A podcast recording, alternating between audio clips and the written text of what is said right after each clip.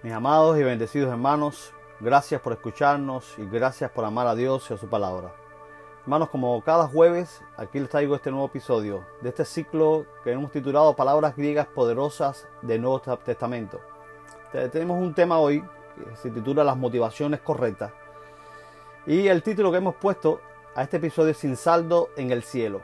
Sin saldo en el cielo. Estaremos basándonos en Marcos capítulo 14, verso 41 y dice, volvió por tercera vez y les dijo, ¿todavía estáis durmiendo y descansando?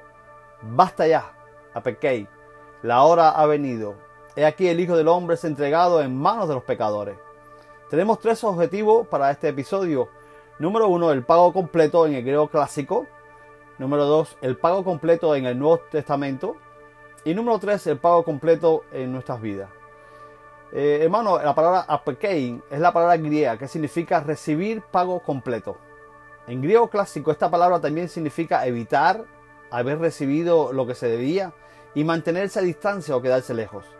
Esta es una palabra que aunque no aparece en muchas ocasiones en el Nuevo Testamento, tiene una enseñanza importante para nuestras vidas. Vamos a ver que es una palabra que Jesús usó y lo hizo de una forma muy ilustrativa.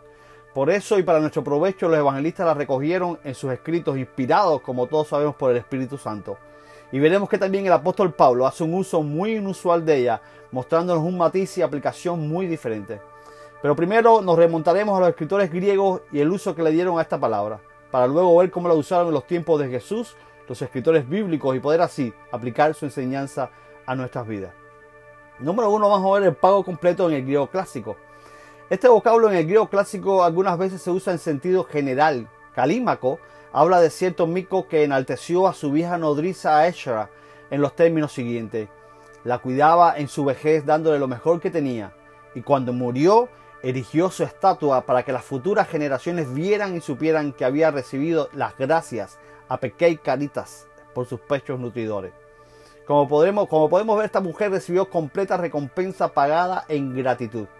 En otra ocasión, Calímaco también se refiere a un tal Asesón que había dedicado una lápida a Esculapio, dios de la sanidad, en agradecimiento por haber devuelto la salud a su esposa. Yo sé, Esculapio, que has recibido lo que Asesón te debía por la promesa que hizo a favor de su esposa de Modice. Pero por si olvidas y me exiges que te pague otra vez, esta lápida lo dice y hará de testigo. La lápida era el testimonio de que la deuda había sido completamente pagada. Plutarco en su biografía de Solón dice que el legislador para refrenar la inmoralidad promulgó una ley que liberaba al hijo ilegítimo de sostener a su padre. Y después refiriéndose al padre escribe, él tiene su recompensa, Miston Ekei, en que se priva a sí mismo de todo el derecho a reprochar a sus hijos el que se despreocupen de él, pues él ha hecho que la misma existencia le sea a ellos una ofrenda. El padre pecador había recibido el pago completo de parte de su pecado. En su biografía de Temistocles, el mismo Plutarco nos explica cómo este hombre ganó la admiración de todos. Esparta recompensó su sabiduría, decía Temistocles eh, eh, acerca de Temistocles. Dice, en los Juegos Olímpicos las multitudes estaban más pendientes de él que de los competidores y lo mostraban a los extranjeros.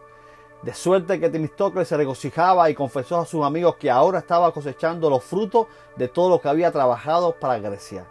La admiración del pueblo fue el pago que recibió por su desvelo. Pero apekein tiene un uso más técnico todavía en el griego clásico. Era la palabra que se utilizaba para poner el recibí a una cuenta que había sido saldada. Se usa con referencia al pago del precio de un esclavo y el vendedor escribe así, he recibido el importe completo. En todas las transacciones comerciales, apekein es la palabra normal que significa recibir pago completo. Ahora vamos a ver el pago completo en el Nuevo Testamento. En el Nuevo Testamento hay tres o quizás cinco usos técnicos de la palabra apekein, todos ellos extremadamente interesantes.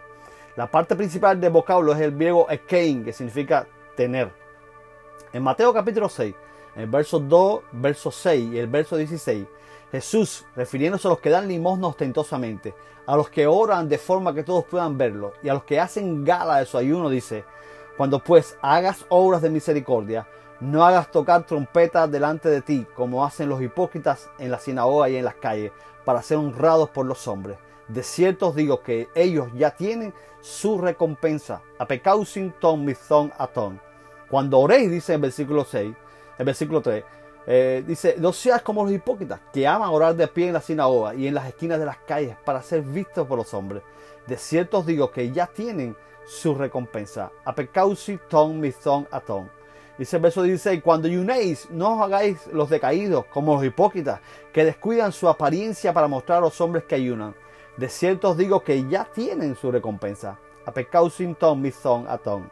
Por tanto, lo que Jesús está diciendo es que aquellos que dan limosna, oran y ayunan procurando deliberadamente la admiración de los hombres, reciben esa admiración y nada más. Es decir, la admiración de los hombres es su pago completo. Ya no tienen nada más que reclamar. Pueden firmar recibo y considerarse absolutamente pagados. Y de esta verdad es que le hemos puesto el título a este episodio, Sin saldo en el cielo. Jesús está diciendo que los que hacen eso ya no pueden esperar nada de Dios por lo que hicieron, porque no recibirán nada más que la admiración humana. En otras palabras, están sin saldo en el cielo. El hecho en sí puede ser digno de admiración, pero si se ha llevado a cabo solamente con ese propósito, para Dios no tiene valor. Si aspiramos a la publicidad personal, la conseguiremos, pero nada más que eso, perdiendo en cambio las recompensas infinitamente más grandes que otorga el Padre al servicio humilde y desinteresado. Al comienzo de este punto decíamos que hay tres o quizás cinco usos técnicos de esta palabra en el Nuevo Testamento. Pues bien, ya hemos visto los primeros tres que se encuentran en los Evangelios y los otros se encuentran en Filemón, en versículo 15 primero. Dice, pues quizás por esta razón se apartó por un tiempo, para que lo recibas ahora para siempre. Pablo escribe a Filemón y le dice que tal vez haya perdido a Onésimo por un corto espacio de tiempo, pero que podría tenerlo para siempre, que aunque lo hubiera perdido temporalmente como esclavo, podría tenerlo para siempre como hermano, si lo acepta como tal, lo cual sería su pago completo. Este es un uso increíble que hace Pablo del sentido de esta palabra y la usa a favor de Onésimo. El segundo uso es de gran interés. Es el pasaje que tomamos como base para este episodio se encuentra en Marcos capítulo 14, verso 41. Es cuando Jesús ha salido victorioso de su agonía en el huerto, y lo leemos, dice, volvió por tercera vez y les dijo, ¿todavía estáis durmiendo y descansando? Basta ya, apequei. Después se describe la llegada de Judas. Ahora bien, la palabra traducida basta o basta ya es apequei, y bien puede no significar basta, sino ser una referencia a Judas. Jesús pudo haber aludido a él diciendo, ya ha sido completamente pagado en dinero, el traidor está aquí. Es posible que Jesús estuviera diciendo a Judas, ¿es este todo el pago que buscabas? Y así tal vez Cristo quisiera recordarle que todavía tenía pendiente una cuenta que saldar con Dios. Esta posibilidad está verdaderamente fuerte. No quisiera haber estado en los zapatos de ese hombre llamado Judas. Ahora vamos a ver el pago completo en nuestras vidas.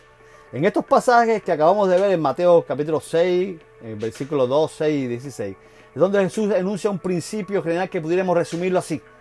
Para que nuestras acciones sean realmente justas, debemos renunciar a toda motivación turbia, a toda clase de ostentación en el ministerio, a todo motivo de jactancia y a toda búsqueda de los aplausos humanos. Y debemos entender que Dios desea la verdad en lo más íntimo. Salmo 51, 6. En otras palabras, la vida piadosa se puede entender y practicar de dos maneras. Una vivida de cara a los hombres, la otra de cara a Dios. En el primer caso, es decir, vivir de cara a los hombres, las prácticas religiosas se convierten en meras obras de teatro realizadas con el fin de conseguir los aplausos de los demás. Y es donde Jesús nos dice que si hacemos así, ya hemos recibido el pago completo, que no esperemos recompensa del cielo. En el segundo caso, o sea, vivir de cara a Dios. La motivación es vivir en consecuencia con el Evangelio, en integridad y sencillez de corazón, deseando la gloria de Dios y el bien del prójimo, y desterrando toda motivación egocéntrica y todo deseo de reconocimiento humano. Ahora bien, debemos decir que es muy triste que la vida del discípulo nunca sea motivo de aprobación y admiración para los demás. Si el creyente vive en consecuencia con su profesión de fe, debe ser cierto que sus vecinos vean sus buenas acciones y glorifiquen al Padre que está en los cielos. Algo anda mal en nuestras vidas si nuestras vidas no se caracterizan por un nivel de bondad y generosidad muy por encima de lo común y si nuestros prójimos nunca hablan bien de nosotros. Pero otra cosa bien diferente es hacer las cosas con el fin expreso de ganarnos sus aplausos. Nuestras acciones deben merecer la aprobación del vecindario, pero nuestras motivaciones deben ser la integridad, la sencillez, el sincero deseo de ayudar al prójimo y de glorificar a Dios. Una cosa es procurarse conseguir que Dios sea alabado, otra es intentar obtener alabanza para nosotros mismos. Hermanos, Jesús no está prohibiendo diciendo que está mal que recibamos aprobación humana. sino que está criticando la hipocresía de fingir motivaciones espirituales cuando en realidad solo nos interesa la adoración humana. Las palabras de Jesús sobre este tema bien pudiéramos parafrasearla de esta manera. Los hipócritas ejecutan sus deberes religiosos con el fin de atraer la atención de la gente. Esperan que entonces los espectadores digan qué devotos, qué notablemente piadosos son estos escribas y fariseos. Naturalmente, hay que evitar una demostración pública con tal motivación. El teólogo Carlson escribió acerca de esto de esta manera. Los humanos somos una raza de lo más extraña. Oímos hablar de elevados mandatos morales, vislumbramos un poquito de la belleza genuina de la santidad perfecta y luego prostituimos la visión al pensar en cuánta estima nos tendrían los demás si nos comportáramos así. La exigencia de perfección genuina se pierde en la meta más baja de la piedad externa. La meta de complacer al Padre se, troca en su primera enana, en su prima enana, la de complacer a los hombres. Casi parece que cuanto mayor es la exigencia de santidad, más se acrecienta la oportunidad de ser hipócrita. Que Dios nos ayude a no caer en estas falsedades. Y en conclusión, mis hermanos, debemos analizar nuestro corazón y nuestras motivaciones cuando hacemos cualquier acto de justicia y bondad. Hermano, recuerdo que esta palabra que se traduce tienen es un término comercial que se usaba para dar un recibo, cuando uno recibía todo lo que correspondía. Podemos buscar el aplauso de los hombres y lograrlo, pero nada más. Al lograrlo, esa aprobación se convierte en nuestro recibo, por lo que no podemos esperar ninguna otra recompensa de Dios, ni ahora ni cuando estemos en su gloria. Crisóstomo decía, un hombre puede hacer sus obras delante de los hombres, pero no para que lo vean. Y puede hacer sus obras en secreto para ser reconocido por los demás. La importancia entonces no es donde hacemos la justicia, sino la motivación de nuestras acciones. Mi hermano, el Señor espera que hagamos el bien a todos y que lo hagamos con sinceridad y para su gloria, pues de otra manera vamos a estar sin saldo en el cielo.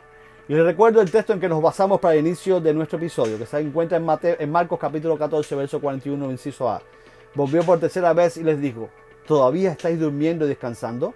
Basta ya. Kai arketai triton, kai autois, caseudete toloipon, kai anapaucete apekei. Nos vemos el próximo jueves con otro episodio y un nuevo tema de este ciclo. Palabras griegas poderosas del Nuevo Testamento. Un abrazo de su hermano, de su hermano amigo y pastor, Tommy Torres.